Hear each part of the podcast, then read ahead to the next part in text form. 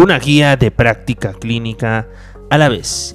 Bienvenido a este tu podcast, el podcast de medicina clases en 15 minutos de simbiosis académico. Yo soy el doctor Héctor Guzmán Aquino y como siempre es un placer gigante estar aquí contigo, empezando otro capítulo, otra semana si es que sigues con nosotros desde el inicio. Estamos, estamos por concluir este mes, este primer mes de esta maratón, de este viaje que hemos emprendido el día primero de noviembre del 2022.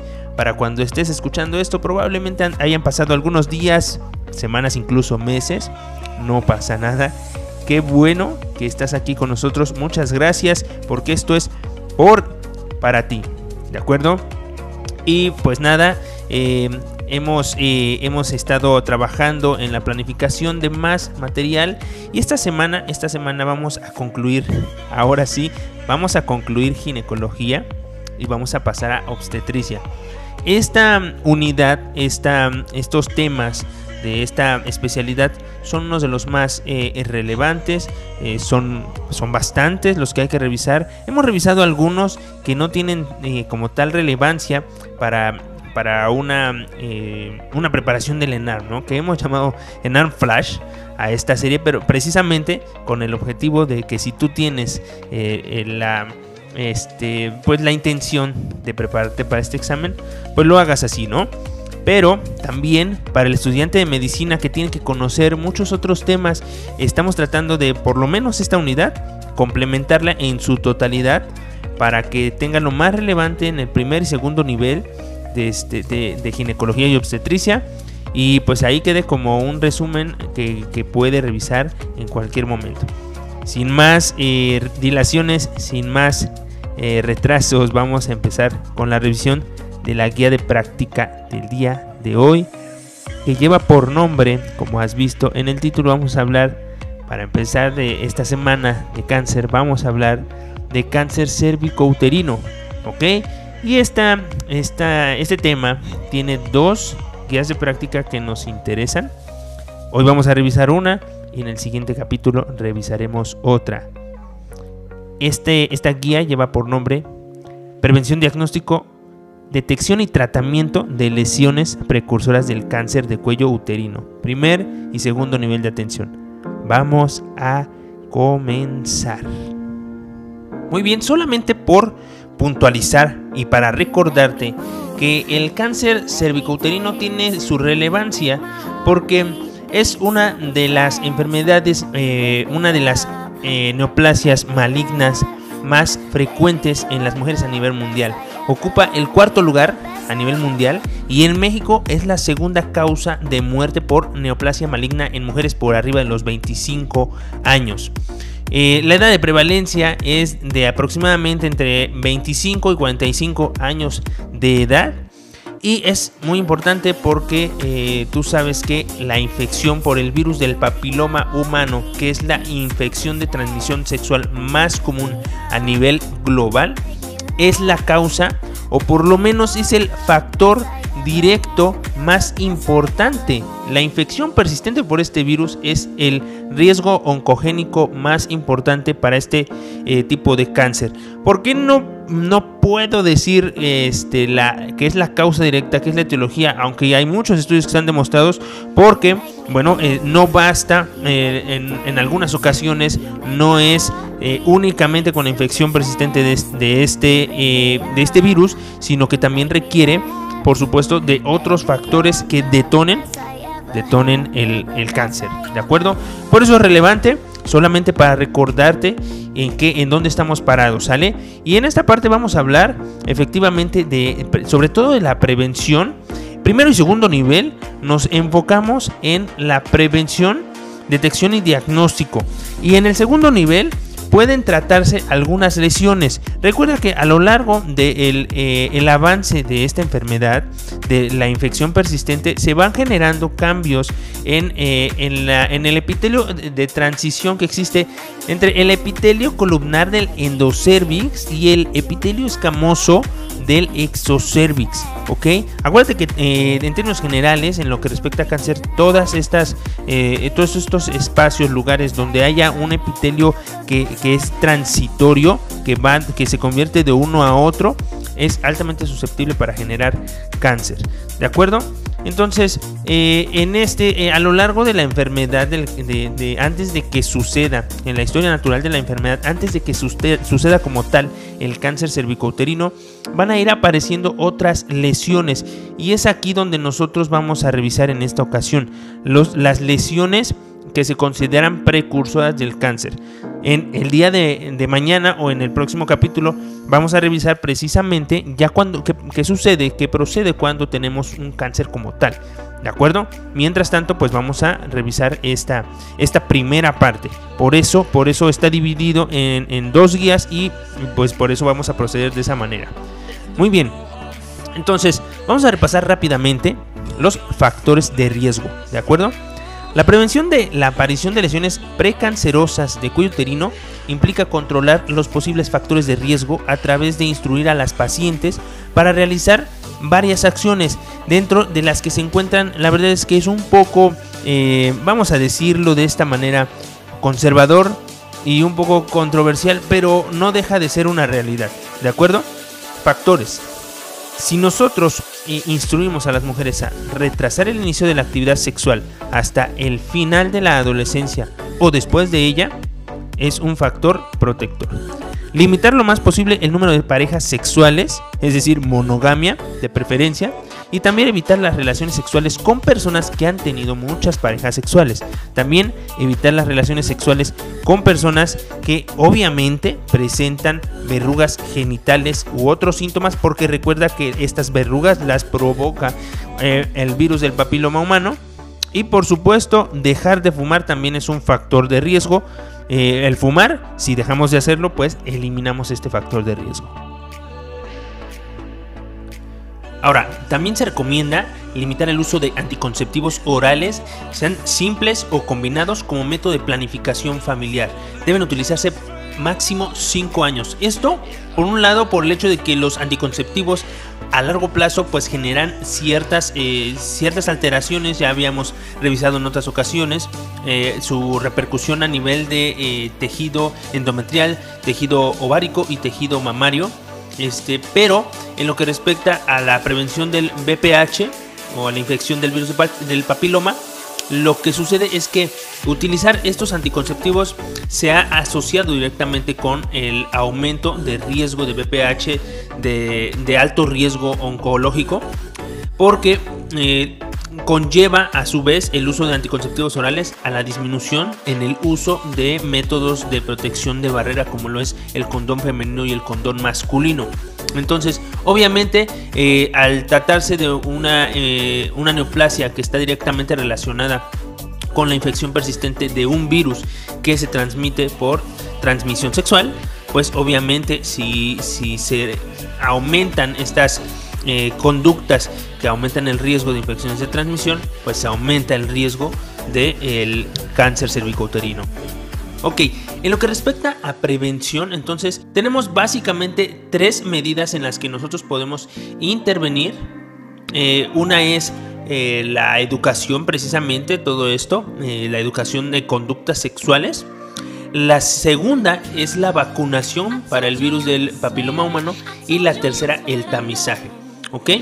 En lo que respecta a educación, además de lo que mencionamos anteriormente, es importante eh, señalar que se ha, trabajado en realizar diversos programas para la educación a la, población que tienen que ver con todas estas conductas y, que eh, tanto mujeres como hombres comprendan la importancia, la importancia de eh, los cuidados ante la salud sexual y también por supuesto, instruirlos respecto a cómo se deben realizar las pruebas de tamizaje, dónde realizarlo, en qué momento de realizarlo y qué significa cada uno de los resultados que, pues se obtengan en estas.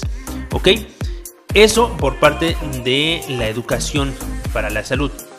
En lo que respecta a vacunación, se dicen varios aspectos que hay que eh, resaltar. Primero, la vacunación es más efectiva si se aplica antes de la exposición al virus del papiloma humano.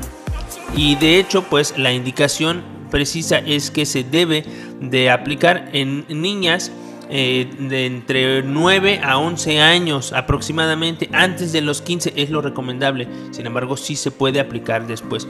Y dato interesante, también se puede aplicar en los hombres. ¿Ok?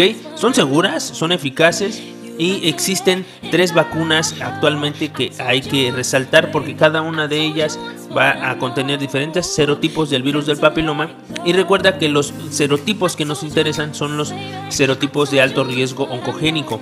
Entonces estos, estos serotipos eh, particularmente son los 16 y 18, ¿sale? El serotipo 16 y 18 son los más relevantes. La vacuna bivalente precisamente tiene estos dos serotipos, 16 y 18. Luego tenemos una eh, vacuna que es tetravalente, que contiene los serotipos 6, 11 y 16 y 18. Y finalmente la nonavalente que tiene estos cuatro, 6, 11, 16, 18 y que además tiene 31, 33, 45, 52 y 58. Existen muchos esquemas, eh, nos apegamos actualmente a los esquemas señalados o recomendados por la Organización Mundial de la Salud. Y en términos generales, lo que se debe realizar es administrar dos dosis, ¿ok? Entonces estamos hablando de una paciente eh, aproximadamente los 9 a 15 años, se aplica una dosis y la segunda dosis se recomienda aplicarla antes del sexto mes pasado la primera. Ok, esto para las mujeres que eh, no han iniciado vida sexual. En eh, las mujeres de 15 años y más, inmunocomprometidas, infectadas con VIH, que por cierto VIH no es contraindicación para eh, aplicar esta vacuna, se realiza un esquema de tres dosis. Perfecto, entonces la prueba en la que nos vamos a enfocar eh, en lo que respecta a prevención, pues es precisamente las herramientas de tamizaje. Y aquí incluimos varias pruebas, este, tanto de laboratorio o, como eh, clínicas, que permiten hacer esta eh, detección temprana, que es a lo que nos referimos al hablar de tamizaje. ¿De acuerdo? Entonces, el tamizaje principal pues es precisamente esta prueba que es conocida como prueba Papa Nicolau, que es impreciso ese nombre. Recuerda que eh, el nombre correcto es citología cervico-uterina o cervico-vaginal. ¿Sale? Eh, este tamizaje debe realizarse por lo menos una vez en la vida. No hay consenso, o más bien no hay actualmente em, las evidencias necesarias para determinar en qué edad es más apropiado iniciar estas pruebas o, a qué edad máximo podemos realizarlas o cada cuánto debemos realizarlas. Sin embargo, todas estas, todas estas determinaciones se realizan bajo consenso por expertos que han determinado en qué edad es más recomendable y cada cuánto realizarlas respecto a los resultados que se obtengan. Ok, entonces recuerda que la citología cervical es precisamente una prueba en la que se hace un raspado, una obtención como un frotis de esta eh, línea de transición entre los epitelios del exo y el endocervix, donde se pretende buscar unas, las células que han eh, sido modificadas por la infección eh, crónica del virus o persistente del virus, del virus del papiloma humano. Entonces, la citología precisamente se, trata de eso, recuerda. Eh, se realiza un, raspado, hay toda una técnica especial para tomar la muestra y mandarla a realizar los estudios correspondientes, que ahora sí se, realiza la tinción de Papa Nicolau, ¿verdad? Que, la, que Papa Nicolau es una tinción. ¿Ok? Entonces, el consenso dice que eh, se sugiere que se inicie estas pruebas de tamizaje, esta citología, desde los 25 años y hasta los 69 años en lo que respecta a población mexicana. ¿Ok? Esta es la prueba con mayor beneficio que, eh, que, nos permite detectar a tiempo lesiones precancerígenas o cáncer eh, propiamente de cuello uterino. Ahora, la otra prueba que tenemos es la, llamada, la muy conocida colposcopía, que es una prueba donde se, se, coloca ácido acético a través de la especuloscopía, de la revisión armada con el espejo vaginal, se observa el cuello uterino y se coloca ácido acético eh, para que puedan observarse algunas lesiones específicas. Ahora, aquí cabe señalar que esta prueba no es la primera herramienta de tamizaje, la, primera que debe realizarse. La primera es la citología. La colposcopía se utiliza como un método secuencial, es decir, primero hacemos el tamizaje con la citología y posteriormente si la prueba de citología resulta positiva para cambios en el epitelio, ahora sí enviamos a un segundo nivel donde se va a realizar la colposcopía para hacer una determinación más específica. Y es aquí donde se realizan diagnósticos de, certeza para las llamadas lesiones intraepiteliales. Por último, en un sentido secuencial que siempre tratamos de hacer en estos episodios, pues seguiría el tratamiento, ¿no? Una paciente que se hizo tamizaje con citología, si el resultado fue eh, negativo, fue, fue de sospecha para alteraciones celulares, se procede a realizar una colposcopía.